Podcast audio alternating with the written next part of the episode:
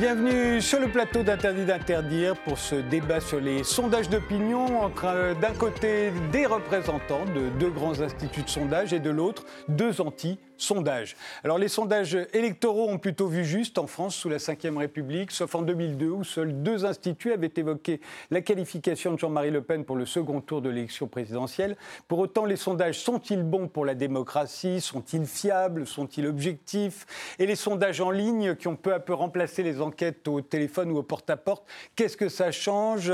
Ce sont des volontaires désormais à qui l'on demande leur avis. Qu'est-ce qui nous prouve qu'ils ne répondent pas n'importe quoi juste pour avoir des cadeaux Et que les médias font des sondages est-elle toujours honnête? Alors pour débattre de toutes ces questions, nous avons invité Bruno Jambard, qui est directeur euh, général adjoint de l'Institut de sondage Opinionway. Vous en avez fait l'un des instituts de référence en étant le précurseur dans notre pays des sondages euh, électoraux réalisés via Internet. Opinionway a d'ailleurs été chargé par le gouvernement de traiter les contributions issues de la plateforme en, ligne du grand débat euh, national et vous êtes l'auteur de La présidence anonyme sous-titré Aux racines de l'élection d'Emmanuel Macron, un livre paru en mars 2018. Alors les sondages, est-ce qu'ils sont bons ou pas pour la démocratie, d'après vous?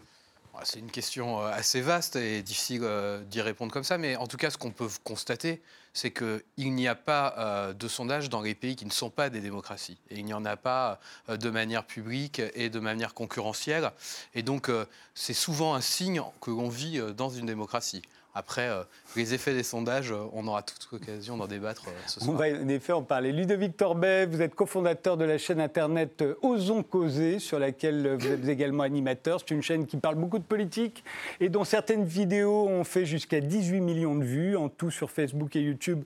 Vous comptez environ un million d'abonnés. Vous avez déjà fait deux vidéos très critiques sur les sondages. La première pour dénoncer la façon dont ils sont fabriqués et dans la seconde, vous vous en preniez à la façon dont ils sont utilisés on va en parler également. Pour vous, euh, les sondages sont plutôt bons euh, pour la démocratie ou sont des, de véritables nuisances? Bah, Les coups de sonde, c'est jamais complètement mauvais, mais ce qui compte, c'est de savoir qui, euh, frappe, qui paye le coup de sonde. Et quand on regarde, il y a beaucoup de sondages, l'essentiel des sondages sont payés et commandités par bah, des entreprises qui cherchent à évaluer si leur produit va se vendre ou pas se vendre. Et des fois, entre deux sondages pour vendre des aspirateurs, on glisse une petite question politique. Et là aussi, ce qui compte, c'est la question de qui la paye, cette question politique. Parce qu'on peut l'orienter, on peut lui faire dire un peu ce qu'on veut.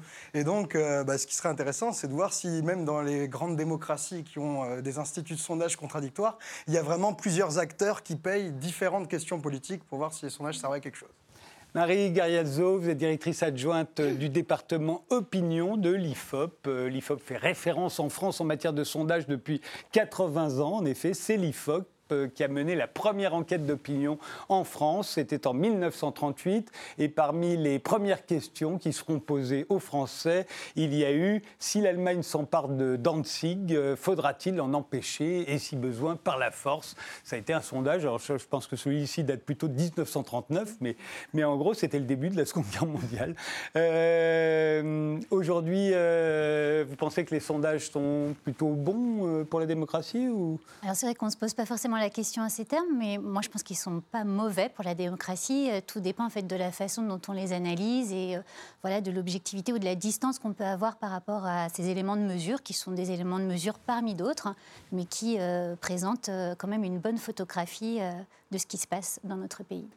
Mathias Raymond, euh, c'est vous qui animez l'association Acrimed, euh, dont vous êtes euh, le président. Acrimed se veut un observatoire des médias, cherchant à mettre en commun savoir professionnel, savoir théorique et savoir militant, je vous cite, hein, au service d'une critique indépendante, radicale et intransigeante. Vous venez de publier Au nom de la démocratie, Votez bien, un livre sur le traitement médiatique des élections présidentielles de 2002 et de 2017 aux éditions Agone. Alors les sondages... Ça nuit à la démocratie ou c'est plutôt... Je, pense qu'il faut voir à, qui servent les sondages surtout. Il y a ceux qui les commandent, les entreprises, les partis politiques, etc. Puis il y a ceux qui les commentent. Et ça sert beaucoup euh, les journalistes, les éditorialistes, les commentateurs euh, politiques. Et puis ça sert évidemment les instituts de sondage qui, eux, en vivent. Donc euh, ça sert surtout ces, ces trois catégories d'individus, ces trois institutions-là plus que la démocratie en général, puisqu'on sait qu'avant les années 70, il y avait très peu de, sondages qui étaient faits. Euh, on est passé de, je crois, 4, ou 5 sondages euh, pour l'élection présidentielle aux États-Unis euh, en 74 à, plusieurs centaines récemment, plusieurs presque milliers récemment. Donc la démocratie n'a pas beaucoup changé depuis. Donc, euh, est-ce que les sondages ont permis euh, une meilleure démocratie? J'en suis pas certain. La première question que j'ai envie de vous poser, c'est sur leur fabrication. Alors, on évoquait les, sondages sur Internet, euh, dont vous avez été l'un des, pionniers en France, Bruno Jambard. ils sont souvent remis en question sur, sur leur, leur fiabilité. autrefois, vous allez me dire si je me trompe, hein, c'était le porte-à-porte, c'était les coups de téléphone. On, cherchait comme ça des gens représentatifs. Aujourd'hui, euh, sur Internet, ce sont des volontaires. On les remercie avec des cadeaux. La question, c'est de se demander est-ce qu'ils ne sont pas prêts à raconter n'importe quoi juste pour euh, continuer d'avoir des cadeaux? Alors, l'histoire, c'est presque celle-là. Effectivement, l'histoire des sondages euh, en France et dans les grandes démocraties occidentales, c'est jusqu'aux années 80 du sondage en face à face. Donc, on va chez les gens, on les interroge. Euh, puis à partir des années 80, et le développement massif euh, du téléphone et du téléphone à domicile, on interroge par téléphone. Et puis à partir des années 2000, fin des années 2000, le développement du sondage par Internet. Pourquoi le sondage par Internet se développe? C'est pas euh, uniquement une lubie comme ça de sondeur de vouloir faire du sondage par Internet.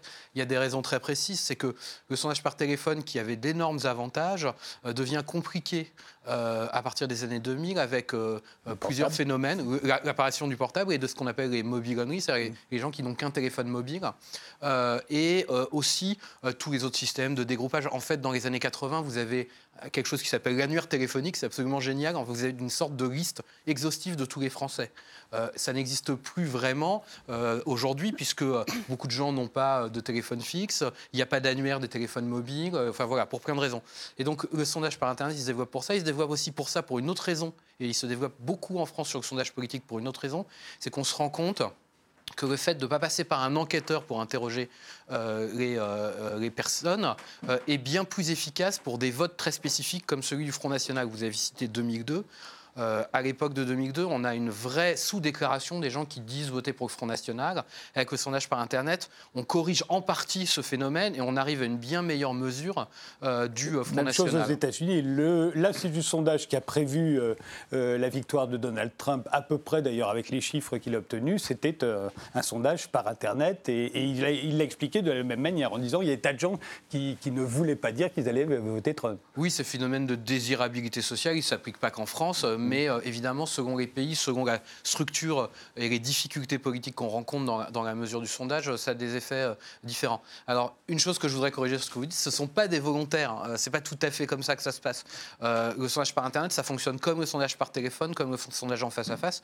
On constitue des échantillons qu'on juge représentatifs. Comment on les juge représentatifs? Parce qu'on les base sur ce que l'on connaît à travers le recensement.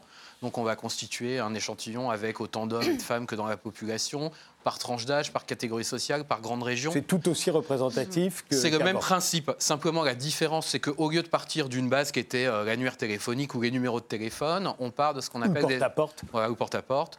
Des adresses postales, mm. en fait. On part de ce qu'on appelle des access panels, donc qui sont des bases très importantes de personnes dont on dispose de l'adresse mail. Pourquoi? Parce qu'elles ont accepté d'être contactées pour répondre à des sondages, mais pas seulement, pour faire d'autres choses éventuellement aussi. Et euh, on constitue des échantillons au, sein de ces bases et on les contacte. Donc on choisit encore les personnes qu'on interroge. Mais il y a une dimension effectivement un peu de volontariat qui est il faut faire partie d'un access panel sur le sondage par Internet. Et les cadeaux? Alors, les cadeaux, ça c'est un grand fantasme aussi, parce que... Non, non, mais c'est intéressant, mais tout à fait, je vais le lever. En fait, la plupart des instituts utilisent deux systèmes, il y a deux grands systèmes, un système de loterie, Mhm. Et donc, euh, en fait, la probabilité de gagner euh, quand vous répondez à un sondage, elle est extrêmement faible. Vous avez beaucoup plus de chances en jouant au loto qu'en en répondant à des sondages. Et en plus, vous ne gagnez pas grand-chose. Euh, je crois que les, Lego, c'est très peu de gens et ça va être 1000 euros, par exemple. Mhm. Donc, on n'est pas du tout dans les dimensions du loto. Le grand système, malgré tout, dominant, c'est plutôt des systèmes de fidélité, de points, où vous gagnez des mhm. points. En général, pas seulement d'ailleurs en répondant à des sondages, mais dans un système plus global. Et pour vous donner une idée, ça représente la réponse à une enquête qui peut prendre 10 minutes, un quart d'heure, 20 minutes entre 50 centimes et 1 euro en équivalent point. Donc c'est très très faible. Donc avant de vous payer des très gros cadeaux, euh, c'est voilà. Donc il y a bien un système de fidélisation, c'est indispensable. On pense même que c'est plutôt bien parce que ça compense des billets qui sont qu'on n'a pas que les gens qui ont envie de donner leur avis mais ça peut compenser aussi aller chercher des gens qui ont moins envie de donner leur avis et qui peuvent le faire pour avoir des points. Euh, mais euh, c'est pas parce qu'on a des points qu'on qu'on répond pas euh, comme on pense aux questions. Oui. Mais c'est très marginal. Donc voilà, vous avez levé un certain nombre de. La, vraie question, c'est quelle est l'utilité des sondages et qu'est-ce qui en est fait Quand on voit que des sondages pour l'élection présidentielle de 2022 sont déjà faits en ce moment, on peut s'interroger sur l'utilité de ce type d'enquête. Quand on, on constate qu'il y a eu près de trois sondages par jour dans les quatre mois qui ont précédé l'élection présidentielle de 2017, on peut s'interroger sur l'utilité de ces enquêtes. Surtout quand certaines de ces enquêtes, de ces sondages, certains de ces sondages ben, nous mettent dans des situations inimaginables. C'est-à-dire Juppé, candidat, alors qu'il ne l'a pas été finalement. Euh, oui, mais enfin, il l'était. Il était candidat à la candidature. Il était candidat à la candidature, mais il ne l'a pas été au final. Euh, et, ainsi de suite. On peut remonter avec Dominique Strauss-Kahn. Euh, donc plusieurs années avant une élection, on demande déjà, avec toujours la même question, si l'élection avait lieu dimanche, pour qui voteriez-vous? Mais On l'a vu également dans, le cas de la mairie de Paris, où on a, ne sachant pas qui serait le candidat de La République En Marche, on a fait des sondages avec un candidat de La République En Marche sans savoir lequel ce serait. Euh, c'est la passion du commentaire. Là, vous, vous êtes vendeur de commentaires. Euh, les, euh, les, journalistes ont besoin de commenter. Et euh, pour faire des coups d'épée dans l'eau, une méthode traditionnelle, mais maintenant de plus en plus coûteuse, parce qu'il y a moins de monde dans les rédactions et qu'ils n'ont pas de temps, c'est d'aller faire un micro-trottoir. Ils pourraient poser la même question. Est-ce que vous voulez de Griveaux? Est-ce que vous voulez de je ne sais pas qui à la mairie de Paris? Mais ils font moins de micro-trottoirs. Ils ont délégué cette fonction à des instituts de sondage. Attention, le micro-trottoir, c'est tout à fait économique, alors que le, sondage, ça coûte très cher. C'est pour ça d'ailleurs qu'on pose de, moins en moins de questions dans les sondages, parce que c'est payé à la question. et comme les médias ont moins d'argent qu'avant, mais peut-être que je me trompant que aussi, là aussi. Non, alors, euh, en effet, ça ne coûte pas si cher que, cela. Euh, après, il faut faire la part des choses entre euh, les sondages commandés par les journaux, enfin, par les médias, et puis les, sondages commandés par les politiques. Et les sondages publiés dans les médias ne sont pas commandés par les politiques. c'est deux choses différentes. C'est-à-dire que, non, mais, le sondage commandé par un politique, il reste confidentiel. C'est un outil pour lui de décision, d'aide à la décision. Comme un vendeur de yaourt. Il se demande comment se vendre. Et vous, vous conseillez, vous produisez un service oui, ça, pour les conseille sur comment parler. Enfin, on ne conseille pas que euh, est-ce que j'y vais ou j'y vais pas. Euh, on conseille aussi un petit peu plus largement sur euh, ben, comment la société française réagit à telle ou telle décision. Et, finalement, en dehors des sondages, quels sont les autres outils qu'on a pour mesurer le rapport des citoyens à telle ou telle thématique mais Ce qui est quand même, voilà, je ne dis pas que c'est parfait, mais c'est en tout cas des éléments de mesure fondamentaux pour comprendre aussi comment les, citoyens, si on n'avait aucun sondage sur les gilets jaunes ou sur ce genre de, phénomène, on aurait aussi assez peu d'éléments de mesure en fait pour comprendre euh, ce qui se passe.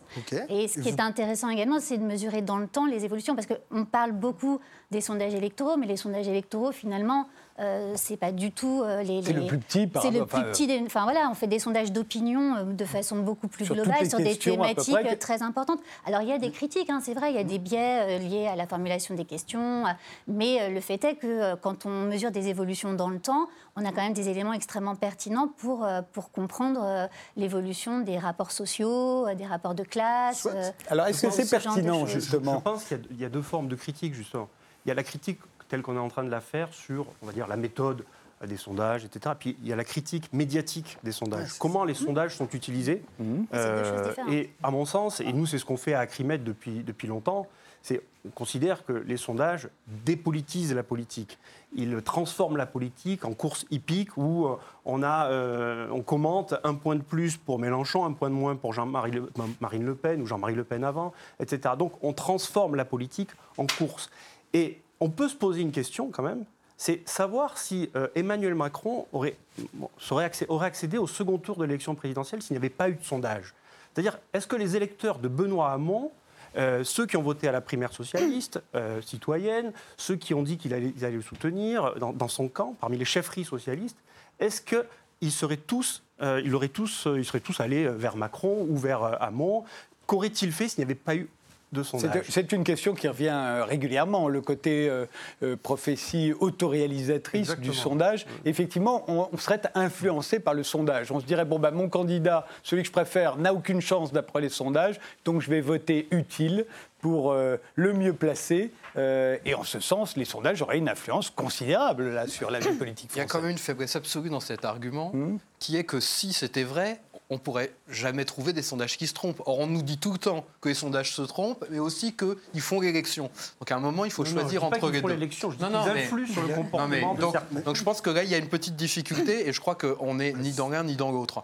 Euh, les sondages, euh, vous l'avez dit, souvent trouvent des résultats qui sont assez proches des résultats de l'élection pour la présidentielle en France. Et puis, il arrive des cas où ils sont faux, ou en tout cas ils ratent la cible, et c'est le cas euh, dans euh, la plupart des pays, hein, c'est ce qu'on retrouve. Euh, sur euh, la partie euh, qui concerne l'influence, je, je crois que il est, il est illusoire de dire que les sondages n'ont pas d'influence. Euh, les sondages, ils ont un rôle euh, en termes d'influence euh, sur ce qui se passe dans une campagne électorale, mais au milieu de plein de choses qui se passent dans une campagne électorale. Si on prend la présidentielle de 2017, on peut poser la question que vous avez posée, est-ce que Macron serait arrivé? Mais la vraie question qu'on peut poser aussi, est qu'est-ce qui se serait passé s'il n'y avait pas eu le canard enchaîné l'affaire Fillon? Et une campagne électorale, c'est tout ça. Et c'est plein de choses en même temps. C'est plein, d'influences qui se déroulent au même moment. Et donc, on peut avoir un débat sur le sexe des anges et se dire, alors quelle a été la plus grosse influence? En fait, ça marche pas comme ça, ça marche de plein de manières différentes. L'affaire Fillon, elle joue sur les résultats des sondages qui peut-être après peuvent avoir des effets aussi. Mais voilà, il n'y a, pas une influence qui serait celle des sondages qui déterminerait l'élection. Euh, c'est euh, un élément parmi d'autres. Et d'ailleurs, euh, je crois que les électeurs Contribue à regardent. ça, à cette dépolitisation de la politique. Ça, c'est. C'est un point de vue. Je- moi, Après, je, il- moi, je suis le premier à regretter qu'il y ait souvent trop de sondages et qu'on insiste trop sur les sondages en campagne électorale, qui sont les sondages d'intention de vote, euh, qui sont effectivement la course de petits chevaux, comme on dit. Ça, je suis complètement d'accord, je suis le premier à le regretter. Mais on n'en est pas complètement responsable dans la mesure où, euh, si vous faites l'expérience, vous faites deux sondages euh, très différents, un avec des intentions de vote, un sans intention de vote. Le bruit médiatique que vous aurez avec intention de vote, il est dix fois supérieur à celui sans intention de vote. Mais c'est pour ça que vous n'êtes pas responsable. En vrai, vous, vous êtes euh, commanditaire et des ustensiles. En gros, dans la c'est le dealer, de- c'est le dealer, Ouais. mais c'est pas le drogué. C'est pas le drogué. Le drogué, c'est le commentateur de la vie politique. Et parfois, l'acteur de la vie politique. Et vous, vous êtes simplement des passe-plats. On vous, commande une étude, on vous commande un plat du jour, vous leur servez. Et du coup, c'est vrai que quand on pense à la dépolitisation de la vie politique qu'implique la course à l'échalote, c'est pas vous les responsables. Vous, vous êtes payés. Vous- C'est votre métier. hein. Vous, vous, livrez, vous livrez ce qu'on vous a commandé. Mais par contre, les commentateurs incessants, les politiciens qui se positionnent par rapport au, à la dernière, au dernier commentaire, au dernier sondage, à qui a gagné deux ou trois points, c'est eux les responsables. Et pour moi, du coup, vous. Avec faut- une nuance quand même. Bah, bah. Parce que, Parce que- certains directeurs de certains instituts, je ne connais pas tous tous les noms de, de tout le monde, mais je, je pense par exemple à, Roland Quérol, qui était à un moment donné le, le directeur de l'institut euh, CSA, donc, Mais c'est là. qui fait, qui fait des, des sondages, nous disait euh, deux semaines avant le, le premier tour de l'élection de 2007, il disait François Bayrou peut terminer entre 12% et 29%. Bon, euh, c'est sûr que là, euh, en termes Bah, au moins, il est d'estimation- honnête. Bah, au moins, il est honnête, il est- est honnête. il est inutile, tu vois. Voilà. Non, on, non, on pas peut se demander quelle est l'utilité finalement de ce genre d'information, parce qu'on va commenter ce résultat, cette information-là, on va perdre du temps. Mais Alors, c'est au journaliste, normalement, le, un journaliste est censé trier, hiérarchiser regardez les informations. mais- bien qu'il y ait le journaliste. Là, euh, le journaliste aurait dû lui dire oui, mais alors comment se fait-il que dans votre sondage, il attend Parce qu'au même moment où il dit ça, il a un sondage qui ne met pas entre 12 et 29, qui le met, je ne sais pas si c'est à 18, à 14 ou à 20. Donc voilà, euh, mais, j'en- je, reconnais que sûr, ouais. cette, euh, ce Mais- commentaire est un peu inutile, mais euh, ça fait partie, je dirais, dans une conversation, dans un débat. Après tout, il peut y avoir des contradicteurs pour lui dire attendez, euh, Oui. Mais, mais là, justement, alors, question euh, technique, euh, les médias commandent beaucoup de sondages, en tout cas c'est ceux qu'on nous, euh, euh, ensuite qu'on nous commentera non plus finir. Euh, Est-ce que c'est c'est vous ou ce sont les médias qui décident des questions qui vont être posées. Parce que voilà, euh, un des sujets euh, qui fait des, euh, toujours polémique sur ces sondages, c'est ah oui, mais en fonction de la question, on n'obtiendra pas les mêmes résultats. Et on voit bien, de la même façon, sur les Gilets jaunes, c'était très amusant. Il y a ceux qui titrent plus d'un Français sur deux ne veut que les Gilets jaunes s'arrêtent, et puis ceux qui pourraient titrer, c'était 53%, je crois, et puis ceux qui pourraient titrer, encore près de la moitié, 47% des Français soutiennent les Gilets jaunes. Et on voit bien qu'avec les mêmes questions, on peut arriver à deux résultats différents, mais alors encore plus si on posait des questions différentes. Alors sur les questions, c'est compliqué, mais peut-être Marie peut pu répondre. Non, mais alors, Pourquoi c'est enfin, peut-être, non, non, peut-être revenir sur ça, sur cette imbrication en effet entre les, les instituts de sondage et les médias. C'est sûr qu'aujourd'hui, on le sent quand même, il y a euh, le, travail journalistique, il est. Alors, c'est pas pour, euh, pour jeter la pierre, mais c'est vrai qu'il y a moins de moyens dans les rédactions, que souvent, en fait, on commande un sondage et qu'on duplique la synthèse euh, ou qu'on duplique le sondage euh, directement dans les médias sans peut-être le recul ou, ce genre de choses.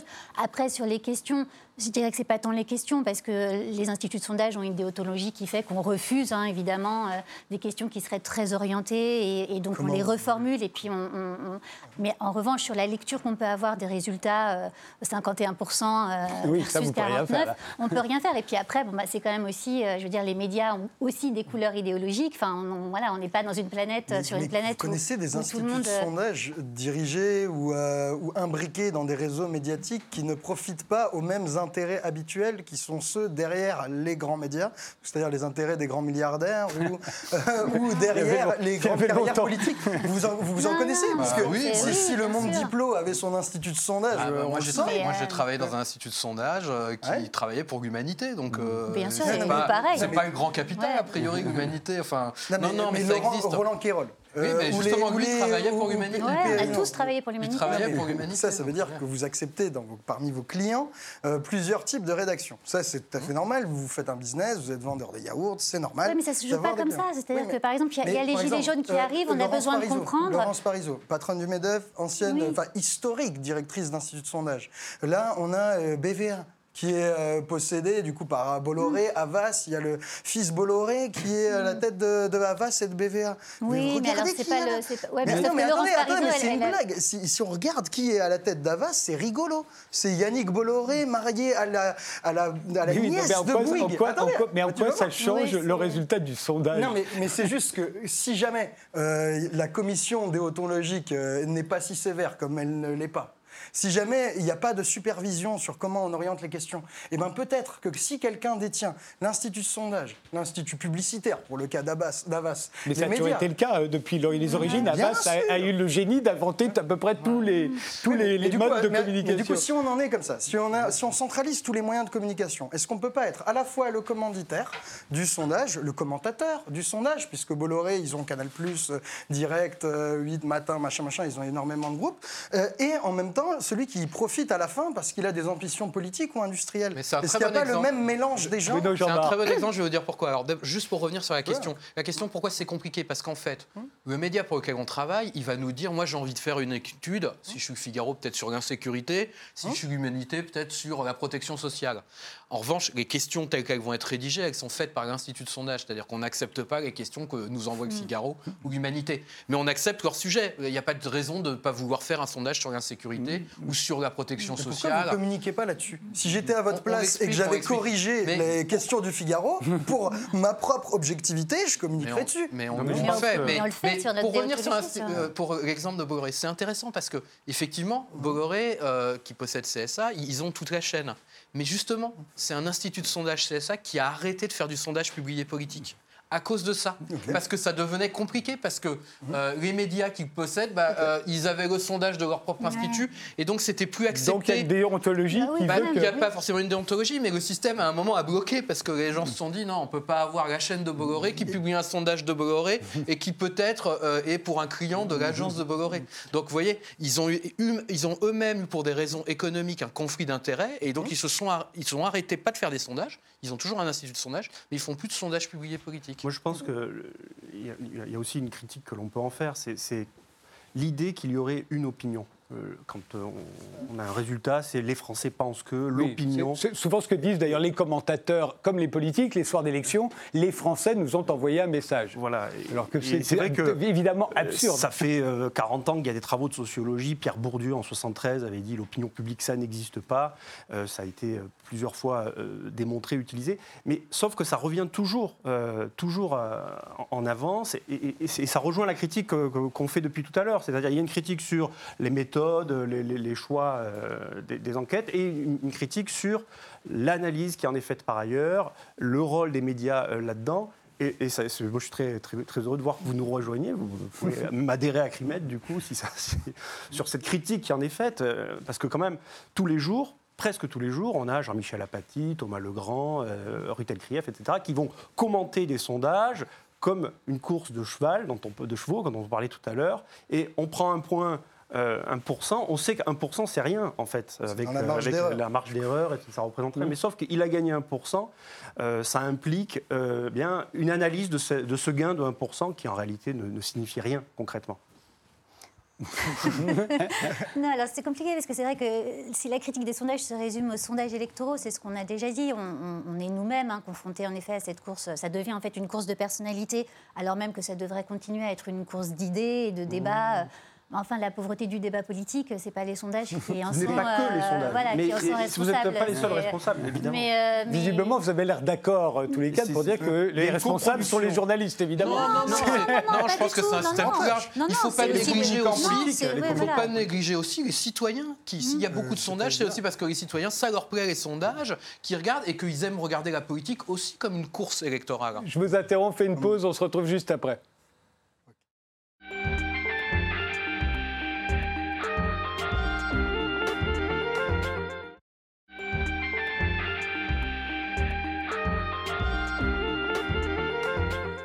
On va continuer notre débat sur les sondages avec quelques cas euh, plus précis. Euh, je rappelle que nous sommes avec Bruno Jambard, euh, qui est le directeur général adjoint d'Opinionway, avec Ludovic Torbet, qui est le cofondateur de la chaîne internet Osons Causer, Marie Gariazzo, qui est directrice adjointe du département opinion de l'IFOP, et Mathias Raymond, qui anime euh, et préside l'association euh, Acrimed. Euh, un, détail, un, point technique, je suis toujours très énervé quand je lis un sondage et on me dit qu'on a, fait on a pris un échantillon représentatif des Français, généralement 1000 personnes, et on dit que les Français pensent que, et qu'à l'intérieur de ça, les électeurs de Jean-Luc Mélenchon ou les moins de 35 ans pensent que ça.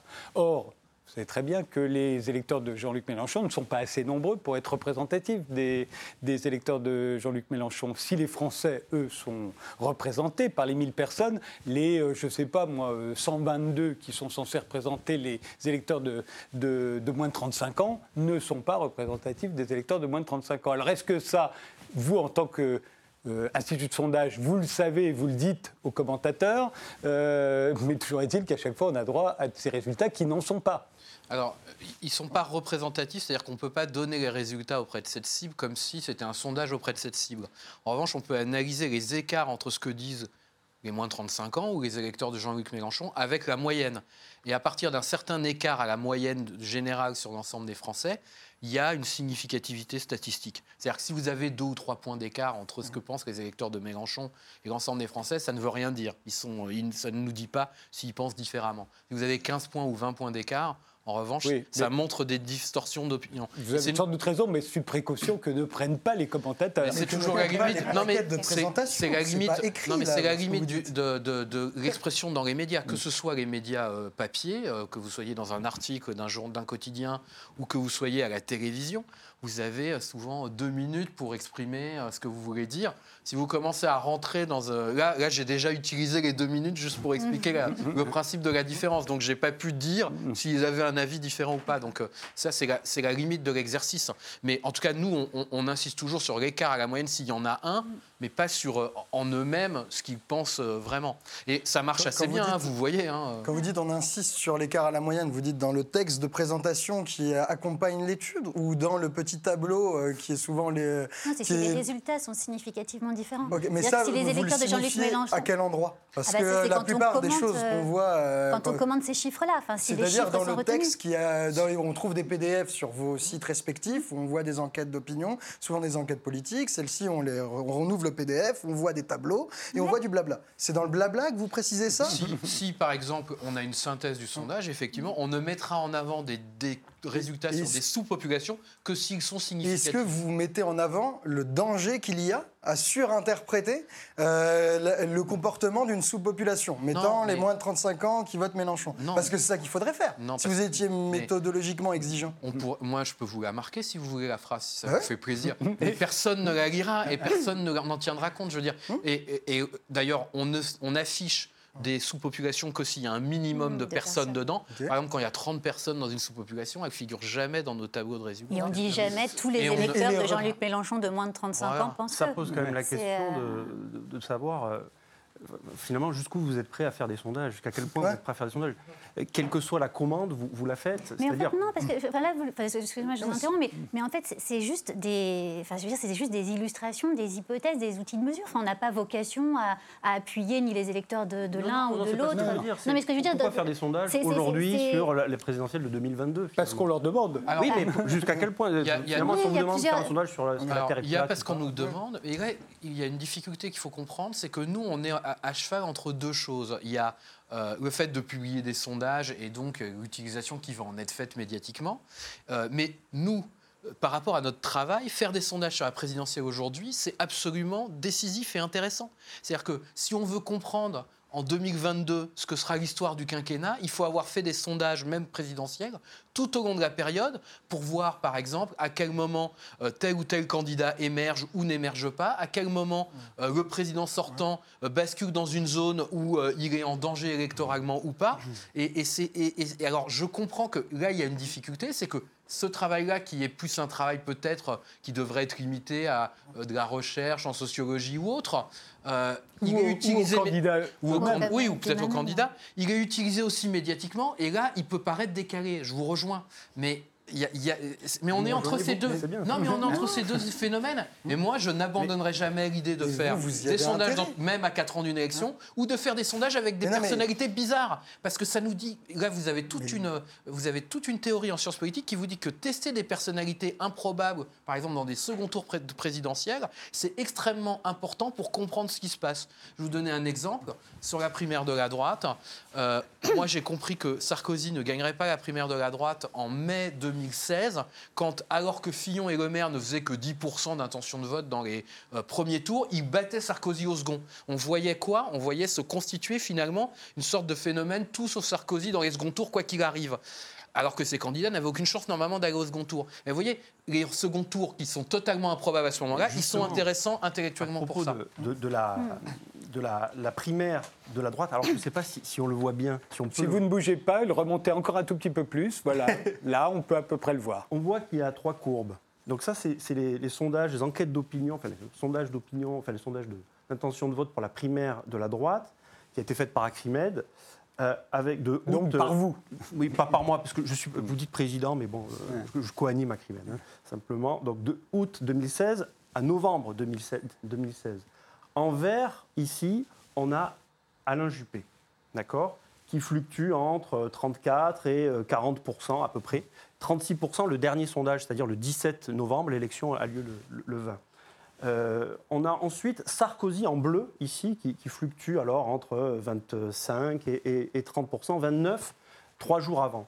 Et on a François Fillon, vous voyez, ici, qui termine à 22% Résultat, François Fillon fera 44 44, c'est-à-dire le double du dernier sondage, de la dernière, de la dernière enquête. Euh, Juppé fera 28%, c'est-à-dire 10 points de moins, et euh, Sarkozy 21%, presque, presque 8 points de moins également. Votre institut de sondage est mauvais, peut-être. Euh, ben, c'est que les instituts de sondage, ce sont tous les instituts de sondage, c'est- un bilan de ce qui a été fait Ah, par. n'est pas le vôtre. C'est pas, le nôtre, non, par. BVA, euh, par, par l'IFOP, par l'Opinionway, etc. Mais là, justement, on est dans un cas qui est très intéressant, je voulais vous parler aussi, c'est celui des, des primaires. ce sont les Où, a primaires. priori, les primaires, on se dit que les instituts de sondage, là, sont sont-ils compétents? Vous vous retrouvez face à des, élections qui n'ont jamais eu lieu avant, donc vous n'avez aucune référence, et vous allez devoir interroger. Alors normalement, quand vous quand vous interrogez 1000 Français, bah, vous avez euh, dedans forcément des gens qui sont appelés à devenir électeurs euh, à la prochaine présidentielle. Mais quand vous interrogez 1000 personnes, pour avoir ceux qui vont voter à la primaire de la gauche ou à la primaire de la droite, il faudrait en interroger combien Ça coûterait très très cher, non? Alors, on, en interrogeait, nous, 10 000, pour en avoir à peu près euh, 700 à 1000 qui pouvaient être potentiellement des électeurs. Mais effectivement, la primaire, c'est une élection très difficile pour plein de raisons. Euh, Celle-là, le taux de participation, en fait, il faut imaginer, c'est comme une, élection avec 8 à 10% de participation. Et plus la participation est faible, plus c'est dur de, de mesurer correctement un sondage. Pourquoi? Parce que votre échantillon de départ, même s'il est parfait, euh, l'échantillon de votants, en dessous, il a un biais. Alors quand vous avez 80% de participation, le biais il est très, très faible. Quand vous avez 10% de participation, il est très important. D'où les élections européennes, ça doit être plus difficile. Tous les que élections européennes, c'est une élection difficile. Et l'autre phénomène de la primaire, c'est que comme c'est pas une élection officielle euh, traditionnelle, les gens s'y mettent très tardivement, on regarde très, très tardivement. On a la même chose aux européennes. Oui, mais là, trois, Euh, jours, avant, trois alors- jours avant, on passe de 22 à 40. Non, alors c'est plus compliqué parce que nous, la dernière enquête qu'on a fait, on avait Fillon qui avait rejoint Sarkozy déjà. Donc, Oui, mais euh, bon, bah oui, non, mais bah oui, mais sauf que On on a rejoint Sarkozy. Oui, mais, oui, mais pas- sauf qu'on on a eu un phénomène absolument euh, euh, délirant euh, de, de- de choix très tardifs, mais liés à ce type d'élection. Alors, ça pose la question de est-ce qu'on doit faire des, des sondages sur ce type d'élection? Ça, c'est vrai. Mais comment Mais parce qu'en fait, il n'y a pas de connaissance du corps électoral. en Non, fait. moi ça, je Ouais. comprends Non, mais- pourquoi. Mais, mais qu'est-ce qui, dans votre position, vous permettrait de refuser la commande de sondages sur les primaires Non, Vous, alors- vous vivez, votre marque n'existe dans le grand public que parce qu'elle est dite dans, euh, à la télévision, qu'elle est reprise. Mais faut euh, non, mais enfin, soyons clairs, Ah oui. c'est pas avec ces sondages publiés que. que... Et que vous faites votre promo. Mais C'est comme, faites c'est comme au lieu de vous payer, Bah là, de en l'occurrence, votre c'est pub, pas C'est une de la bonne mauvaise promo. promo, là. C'est pas une bonne promo et ça prouve que les sondages n'influencent pas euh, complètement le vote. Non, non, mais- mais... il y a autre chose, c'est-à-dire que nous, alors sur la sur la, la primaire de la droite, certains instituts de sondage ont quand même, euh, enfin pris beaucoup de recul parce que justement il n'y avait pas de connaissance du corps électoral et que en plus cette primaire était ouverte, donc euh, on ne savait pas qui allait euh, vraiment, quel était le profil des électeurs. Mais il y en a d'autres éléments de mesure. Par ailleurs, nous on fait des études qualitatives. en complément des sondages. Et on a tout de suite, enfin en tout cas assez rapidement vu qu'Alain Juppé, ça, ça ne marcherait pas, ça ne passerait pas. Mais Donc, euh, Ça ne marcherait fait qu'il y a pas un peut-être tel au second écart tour, mais au premier tour, euh, Dans- tout le monde non, l'a mais mis pas- je parle pas un écart Non, là, mais, de- euh, dans la sur réalité- cette feuille, mais entre ce que euh, vous, vous semblez avoir constaté assez vite que Alain Juppé ne marcherait pas et le commentaire politique donné à la télévision et dans les journaux, où au contraire on prenait le- la courbe pour argent comptant et où tout le monde disait bah voilà Juppé, le boulevard à Juppé, je sais pas quoi. Comment ça se fait que vous vous ayez une science euh, Bah, que- euh, profonde que non, vous ne bah- révélez pas Moi bah- je dis que c'est parce que vous êtes acheté, mais, et Mais que non, pas votre du métier tout, c'est parce que ça c'est confidentiel. On satisfaire a un aussi des outils de Mais mesure a euh, Ah, mais- On a aussi des outils de mesure confidentiels qui ne sont pas, qui n'ont pas vocation à être publiés ni donnés euh, dans, dans euh, les médias. Il y a des secrets mais- de fabrication dans Non, le pas sondage. des secrets de fabrication. C'est-à-dire qu'il y, a- y y des personnes qui Mais- vont, euh, euh, en effet, euh, demander, réclamer, enfin pas réclamer, euh, payer des sondages pour avoir des informations qu'ils gardent pour eux. Enfin, Oui. ça, ça Mais- paraît oui, juste logique. euh, en fait, il faut comprendre, il y a deux choses dans ce qu'on fait. Il y a, il y a l'analyse qu'on peut faire du contexte, de la situation politique, des opinions sur les sujets politiques et sur les campagnes, qui nous dit une chose. Et puis, il y a la mesure de l'intention de vote. Si vous faites une, mesure d'intention de vote sur la primaire, si vous trouvez, si vous trouvez Juppé à 36%, vous devez dire que Juppé est à 36%. Parce que c'est c'est le principe de base de ce qu'on fait. Mais il y a se les trouve que redressements. pareil- Il y a les redressements. oui, mais redressement, ça, ça reste de la statistique, le redressement. Donc si ça sort à 36 avec un redressement, ça, c'est du 36. Ah, mais le redressement, c'est un peu, euh, c'est Non, un peu non, la recette de grand-mère. Non, hein, non, on c'est pas de la recette si. de grand-mère. Bah, c'est- juste, un- un- une- méthode statistique et, euh, et on peut euh, tout à fait euh, savoir comment c'est fait. C'est un peu comme le surbooking pour les compagnies d'aviation. C'est assez cas, mathématique. c'est aussi un chiffre qui sort de la machine, c'est pas un chiffre qui sort de je ne sais où. Eh, Et puis après, il y a l'analyse que vous pouvez faire de la situation politique et du contexte. Par exemple, si vous faisiez, et on était un certain nombre à le faire, euh, l'analyse euh, de euh, ce que proposaient les différents candidats à la primaire et ce qu'on sait de l'électorat de droite aujourd'hui, ce qu'on savait de l'électorat de droite à ce moment-là. On voyait tous très bien que Fillon, il était au cœur, en gros, idéologiquement, de ce qu'était le corps électoral potentiel de la primaire. Mais c'est pas parce que ça, c'est de l'analyse et c'est de la compréhension qu'on a qui est très qualitative. Mais si vos chiffres, ils vous disent pas ça, ce serait tricher, ce serait malhonnête de dire Ah bah non, bah, du coup, je vais dire que c'est Fillon. Enfin voilà. Alors, ça pose la question. Vous Mais, dites Est-ce qu'on peut refuser des sondages truc, là. Oui, Non, voilà. Parce que ça. par rapport à la question démocratique. Mais peut-être que sur la primaire, c'est- je pense qu'il y aura une le- réflexion Mais collective, non, en ça, effet, c'est- des il y a c'est la différence sondage, entre l'analyse et, le commentaire. Il y a nos chiffres. On peut très bien, par exemple, faire des sondages aujourd'hui qui disent Macron ferait 30% à la présidentielle et dire finalement, en regardant par rapport à tout un historique, que 30% pour un président sortant à 3 ans de l'élection, c'est pas super ou c'est super. J'en sais rien. Ça, c'est. Hmm. C'est-à-dire que par voyez, rapport ça, c'est l'analyse. à Mais des après, mêmes euh, chiffres bruts que vous pourriez avoir, vous, auriez une analyse peut-être. Non, mais C'est ça le truc. enfin, par rapport C'est à un que- rapport de c'est que vous résultats vous pourriez redresser Non. avec vos Non. éléments d'analyse plutôt qu'avec. Ah ben non, là, ce serait ça, ce serait- du- ce serait du doigt mouillé. Bah moi, je vous donne un redressement là qui a eu lieu pour Elab, un, sondage fin février, euh, européenne, machin, pot pot. Ils trouvent les, les Verts à 5,5 et euh, la France Insoumise à 9,7, un truc comme ça. Euh, avec le redressement sur la base de combien est-ce qu'ils ont touché de Français par rapport au vote euh, à l'élection de 2017. Donc un truc qui a l'air à peu près raisonnable. On se dit, on les sonde maintenant en 2019, on regarde comment tous les Français ont voté en 2017 et on corrige les catégories. Et ils se sont dit, non, on va ajouter autre chose que moi je comprends pas et c'est expliqué dans leur euh, réponse parce qu'ils se sont fait un peu titiller par la France Insoumise et ils répondent que En fait, ils ont fait une hypothèse qu'il y allait avoir 20% d'abstentionnistes à l'élection présidentielle de 2017 qui allaient se mettre à voter à l'élection européenne de 2019. Bon, déjà, c'est curieux. Normalement, il y a beaucoup plus de votants à l'élection présidentielle qu'à l'élection européenne. Donc déjà, c'est curieux. Mais après, ils, ont fait l'hypothèse que ces 20% d'abstentionnistes qui allaient se mettre à voter pour les européennes allaient voter massivement Europe Écologie Les Verts. Et ça nous donne un Europe Écologie Les Verts sans redressement à 5,5 et avec leur hypothèse curieuse de- d'abstention à 10. Comment c'est quand on Vous regarde ça, ça, ça ressemble à, à- à une commande, à du doigt mouillé, à un effet idéologique. Ah, ce serait grossier quand même. Quand Alors moi, j'ai un autre je- exemple qui m'a beaucoup fâché quand c'est sorti. Euh, à l'époque, c'était euh, en janvier 2018 et euh, j'en ai fait beaucoup état sur, euh, sur Europe 1 euh, dans le Social Club que j'animais. C'est le fameux sondage qui a donné euh, 77%, euh, enfin 3 Français sur... euh, trois Français sur quatre euh, complotistes. Je regarde parce que c'est l'IFOP Ah, c'est vous, qui l'a fait.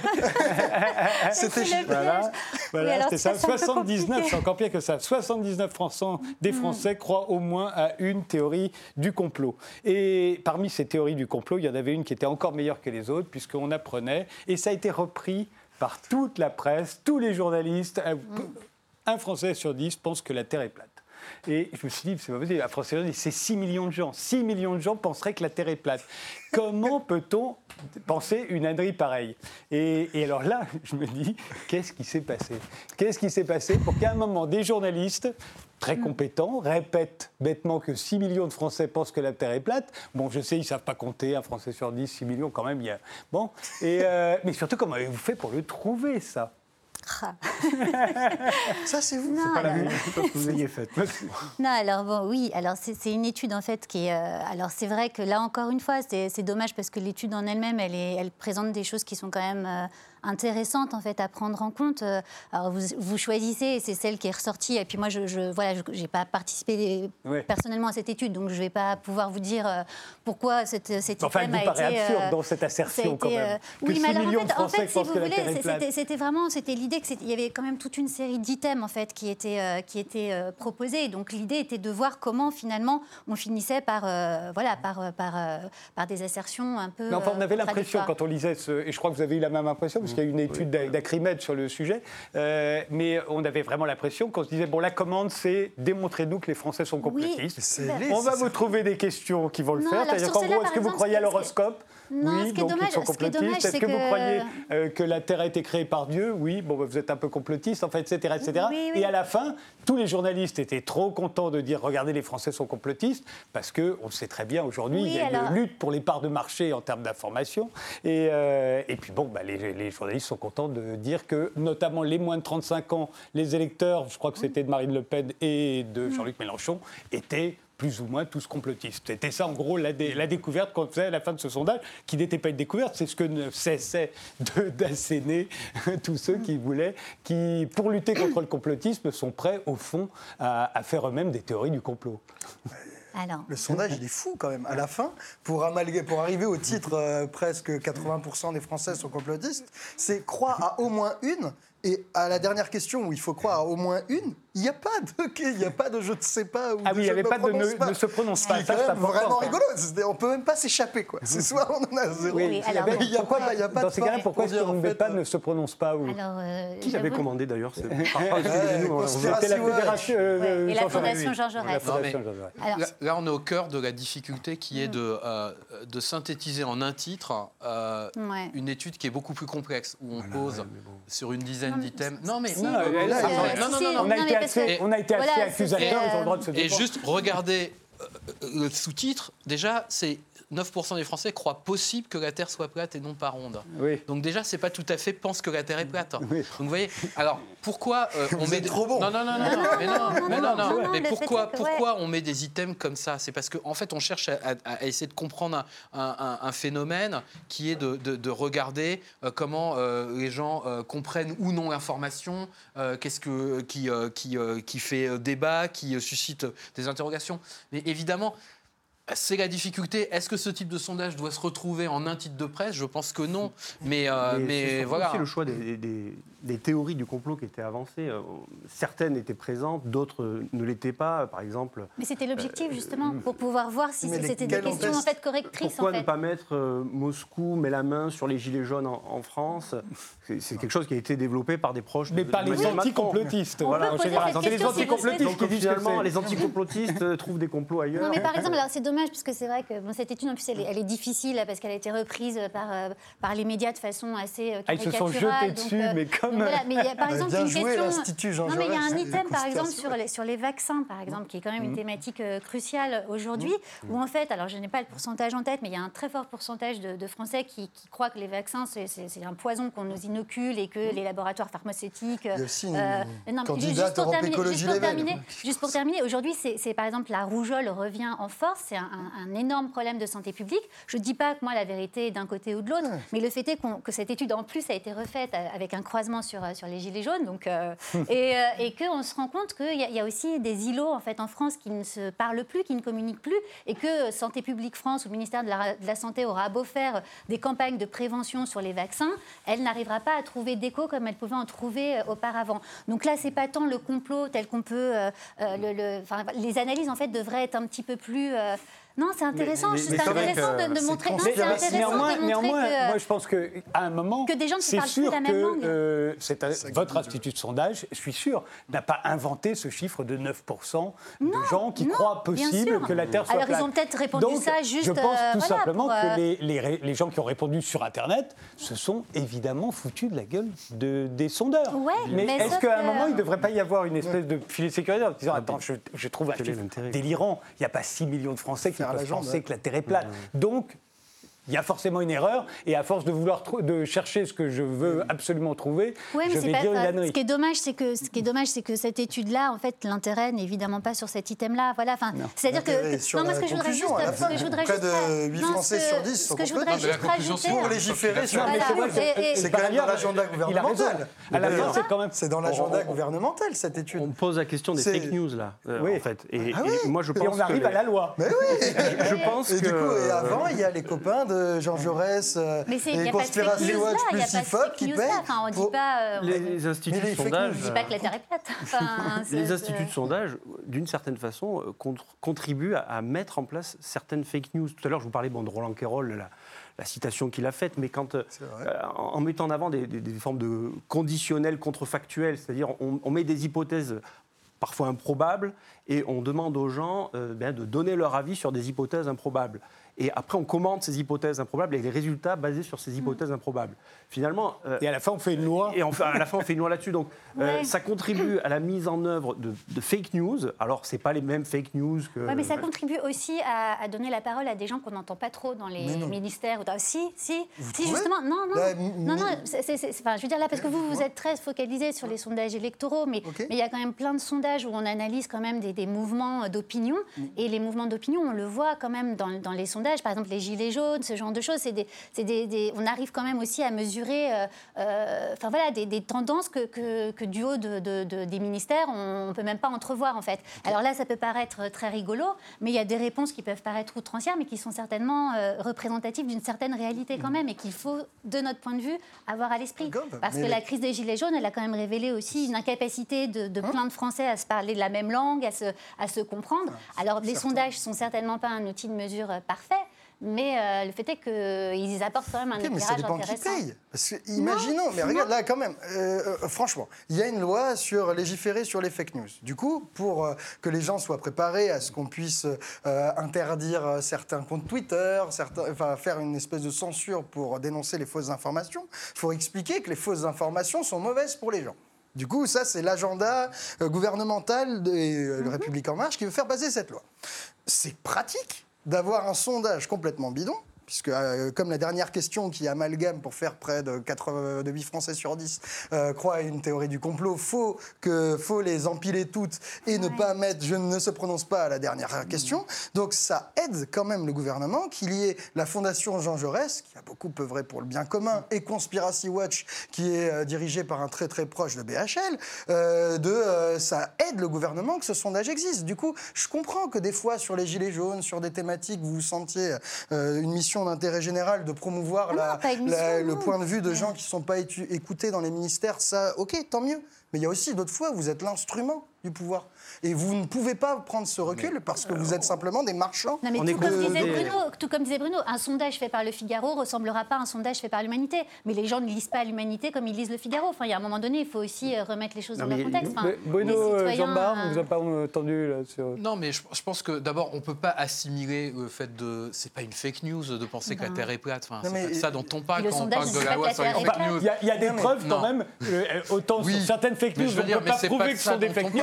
Sur la Terre est plate, on est sûr de soi. Non, mais moi, ce que je réfute, c'est on peut critiquer ce sondage. On peut dire que euh, d'autres items, vous l'avez dit, auraient pu être choisis euh, sur les théories du complot. On aurait pu. On aurait pu Dans ce euh, cas-là, tout le monde aurait été complotiste. non, non, non, mais on aurait pu en 100% des trouver d'autres. Mais de, ce que je réfute, c'est l'idée que ce sondage, il serve à vendre la loi sur les fake news. Oui, ça L'IFOP, ils s'en moquent complètement de la loi sur les fake news, ça les intéresse Mais pas de c'est vendre la loi justement sur les fake news. Mais non, mais je veux dire, non mais soyons sérieux, c'est juste ça. Mais, mais du coup, vous êtes vendeur. Parce que c'est Vous- ça la fake news, c'est Mais de mais dire d'un que point de vue l'IFOP veut vendre la loi sur les démocratique, vous fake news. neutre. On aurait fait une émission sur euh, Mais l'acupuncture, est-ce que c'est bon pour, pour, la société, etc. Et vous auriez invité deux acupuncteurs, ils auraient forcément dit que c'est bon. Et, et là, on est, on je pense, à la limite de, de cette discussion.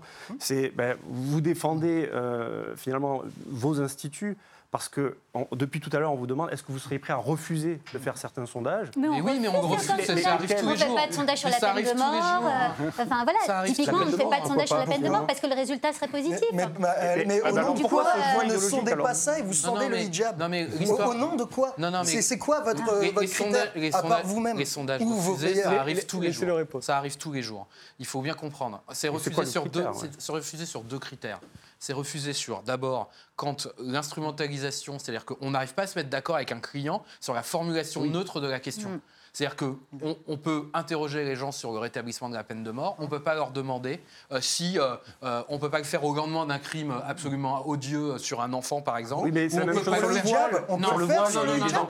C'est la même chose sur le voile. terminer, il nous reste 10 secondes. C'est la même chose sur le voile. On ne fera pas un sondage sur le voile en posant la question n'importe comment. Donc ça, c'est la première chose.